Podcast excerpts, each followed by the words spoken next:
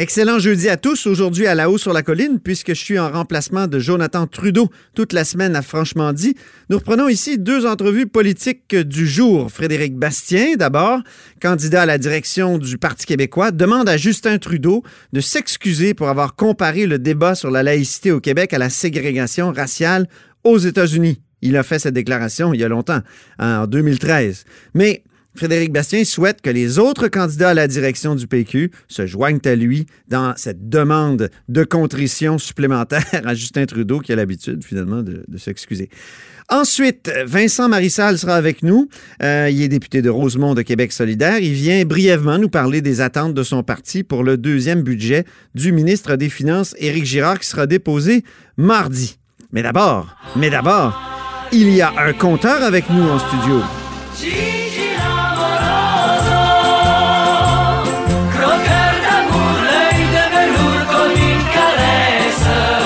Bonjour Jean-François Gibault. Bonjour Antoine. Notre compteur et accessoirement directeur de la recherche à QMI. Ma question, c'est est-ce qu'on peut encore faire des grands projets au Québec? Je voyais ça là, pour euh, GNL Québec qui est en train de se liquéfier, finalement. Oh! oui. C'est le financement qui est en train de se liquéfier. On apprend ça dans la presse sous la plume de Denis Lessard ce matin. Oui. Euh, ben, non seulement c'est une partie du financement, mais c'est. Euh, c'est un financement symbolique, euh, c'est-à-dire que c'est la firme d'investissement là, euh, qui, euh, de, Warren Buffett. Berkshire Hathaway. Berkshire Hathaway. Bon, M. Buffett, bon, est plus, plus, actif comme avant, là, il y a 90 ans ou presque. mais ça, ça, demeure que quand il se retire d'un projet ou quand il pose un diagnostic plus large sur une situation, ça trouve énormément d'écho.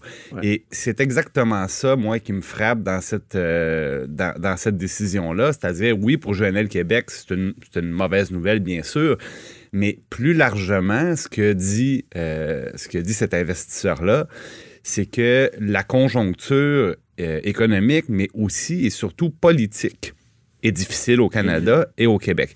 Et il, fait référence, euh, il fait référence directement aux événements des dernières semaines avec les Autochtones.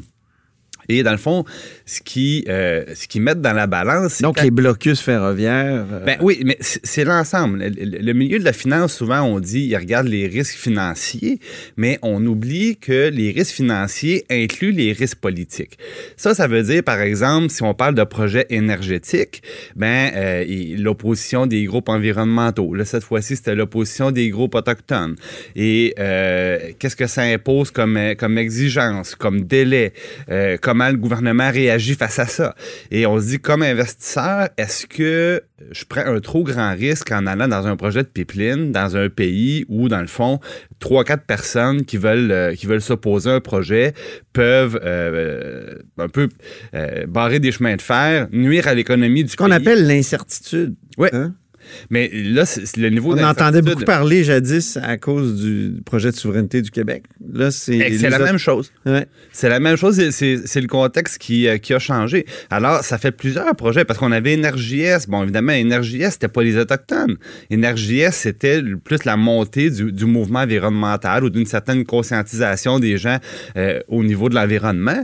Et euh, là aussi, à un moment donné, là, c'était le promoteur dans ce cas-ci qui a dit ben, moi, je pense que les, les efforts que je dois mettre pour y arriver, ça a plus de mesure. Parce que là, évidemment, un projet comme celui-là, ben, d'abord, c'est des investissements importants, mais avant de les réaliser, ça prend le chemin de Compostelle. Tu commences par les élus locaux. Le chemin de croix. Ah, ben oui, parce que tu commences. Un pèlerinage. Euh, évidemment, un pipeline, par définition, ça a une certaine longueur. Oui. Alors là, tous les territoires, les municipalités, là, on parle donc les, les maires, les conseillers, évidemment, le gouvernement euh, du Québec, le gouvernement euh, fédéral, les communautés autochtones. Et dans, le cas du projet qu'on avait euh, du côté de la, Grande-Bretagne, ils pensaient avoir fait leur devoir. Ben oui. Il, y avait des ententes avec plusieurs communautés autochtones. la Grande-Bretagne, tu veux dire, la Colombie-Britannique? J'ai-tu dit la Grande-Bretagne? Oui, oui, oh, oui. mon Dieu. Non, mais c'est Coastal GasLink, bien sûr. Oui, exactement, la Colombie-Britannique. Et, il avait convaincu 20 20 communautés autochtones. Exact. Les élus puis là, oups, on avait oublié les chefs, ah. les chefs héréditaires, bon, ceux qui, qui trouvent leur, leur ascendant de, de, quelque chose de, de, de, dans le fond, d'un reliquat, dans le fond, que ce qu'il y avait avant les, euh, les, conseils, les conseils élus. Et là, ça fait des petits. Puis là, ben, maintenant, eux, ben, ils, ont décidé un peu de, de, de, rentrer, euh, de rentrer dans leur terre. Parce il y a, il y a, Tech Frontier aussi, un autre projet en Alberta. Qui est abandonné. Oui, oui. mais puis au Québec, ben, il nous reste une barricade au sud de Montréal, puis euh, en Gaspésie. Alors, bon, mais ben, c'est la question qu'on se pose. Est-ce que les, projets au niveau, surtout des ressources naturelles, ça va devenir de plus en plus difficile? Oui, mais le lien entre tous ces projets-là, c'est les hydrocarbures. C'est ça qui, qui soulève beaucoup d'opposition, qui soulève des tollés.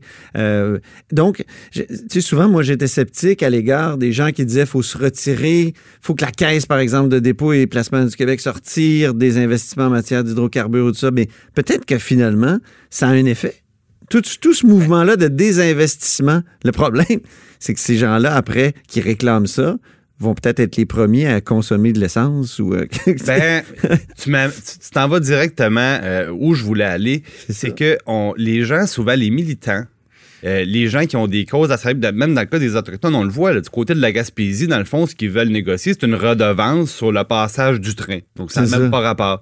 Euh, on se rend compte qu'il y avait des questions de droit, des questions de territoire dans l'Ouest. Puis là, finalement, le pipeline, on se demande si c'était un prétexte ou c'était vraiment ça?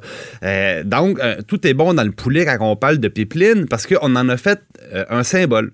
Et pourquoi je dis un symbole? Parce que souvent, ce qui compte, Antoine, c'est la consommation de pétrole. C'est ça. Et c'est ça, c'est là, c'est ça qui est le plus important parce que tant qu'on va en consommer, il y aura des gens pour nous en vendre, il y aura des gens pour en fabriquer. Si c'est pas ici, ça sera ailleurs dans le monde. Et on, se bouche un peu les yeux quand on se dit si j'arrête le pipeline, le pétrole passera pas. Ben oui, il passe. Il passe en camion, il passe en train, il passe en bateau. Et en train, des fois, il déraille. Des fois, il en train, il déraille, exactement. Donc, on, fait un symbole du pipeline, puis on dit si je bats le pipeline, je gagne la cause. Ben, souvent, c'est réducteur de voir les choses comme celle-là parce que c'est notre consommation en bout de piste qui va décider si on continue à, produire du pétrole. En même temps, s'il n'y a plus un maudit projet d'hydrocarbures qui décolle, les hydrocarbures vont devenir très chers. Puis peut-être que justement, ça va accélérer la transition. Ben, c'est-à-dire que si nous, on a des scrupules, est-ce que les Russes en ont? Euh, est-ce que euh, du côté du Moyen-Orient, ils en ont? Moi, je pense que non. Pas du tout.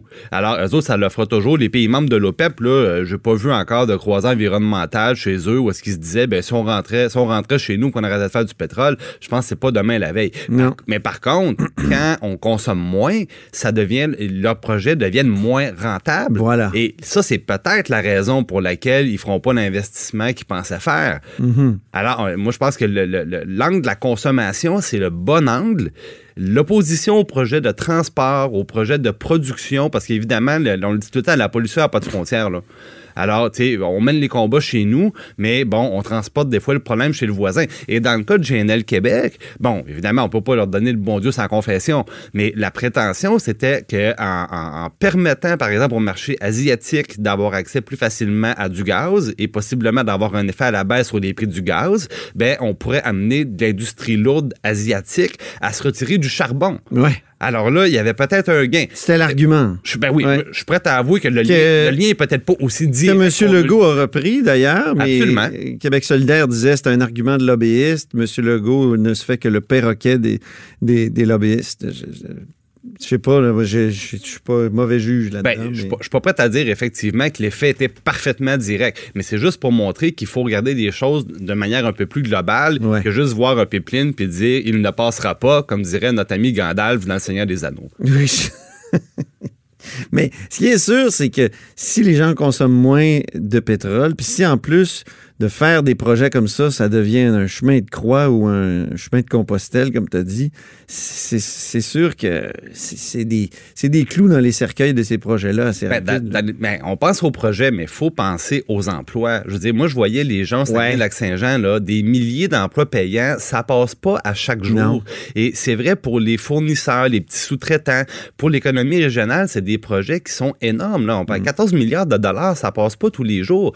Alors, c'est des opportunités qu'il faut quand même considérer sérieusement dans, dans, dans, son ensemble. Mais on pourrait peut-être trouver des investissements dans des, des, énergies de transition, dans les justement dans la transition écologique. Mais le problème, c'est toujours ça. Je veux dire, trouve, un, trouve 15 milliards d'investissements, des, des, gens du secteur privé qui vont être prêts à mettre autant d'argent dans des projets d'énergie renouvelable, puis euh, ça, ça va se faire. Mais le problème, c'est au niveau financier, ça n'a pas la même perspective de rendement encore aujourd'hui que ces projets-là Mhm. qui arrivent à, à- à lever des quantités de capitaux qui sont incroyables. Alors, je pense qu'un un des beaux défis peut-être pour le gouvernement actuel, c'est d'enfin trouver un cadre pour le cheminement des grands projets en fournissant, dans, tu sais, parce que que ça soit, par exemple, on parle souvent au BAP.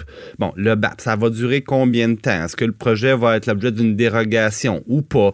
Euh, donc, il, il y a tout ce chemin de croix-là, je pense, qui pourrait être mieux balisé, mieux défini pour qu'on sache, à la fois pour les entrepreneurs, à la fois pour les investisseurs, c'est quoi, dans le fond, le cheminement d'un projet au Québec, puis comment qu'on l'encadre, comment qu'on s'assure qu'on on, peut mesurer, dans le fond, la durée euh, du chemin de Compostelle en question. Euh, puis peut-être qu'à ce moment-là, on pourra euh, avoir moins de moins d'investisseurs effrayés parce que plus ça va aller, plus on va voir ça souvent des projets comme ça qui sont retardés, annulés et qui vont tout simplement se faire ailleurs malheureusement. Ah oui. Ailleurs, ben oui, tu parce penses? que ben, ça peut certainement, ça va se faire ailleurs, donc on aura de- peut-être Celui de GNL Québec, quoi, ça va être dans un port euh, non, mais américain ou? Si s'il y a une demande pour euh, pour du gaz, il y aurait aurait quelqu'un pour l'exporter. Si, si ça Ouais. vient pas d'ici, ça va venir d'ailleurs. Ben ça. oui, exactement. Merci beaucoup, notre compteur, et accessoirement, directeur de la recherche à QMI, et Jean-François Gibault était avec nous. Vous êtes à l'écoute de là-haut sur la colline.